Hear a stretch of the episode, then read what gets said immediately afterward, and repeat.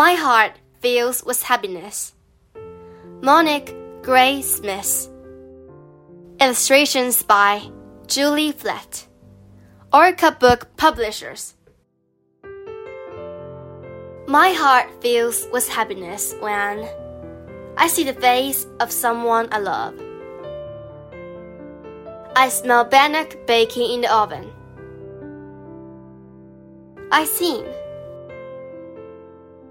My heart fills with happiness when I feel the sun dancing on my cheeks. I walk barefoot on the grass. I dance. My heart fills with happiness when I hold the hand of someone I love. I listen to stories. I drum. fills your heart with happiness. The end.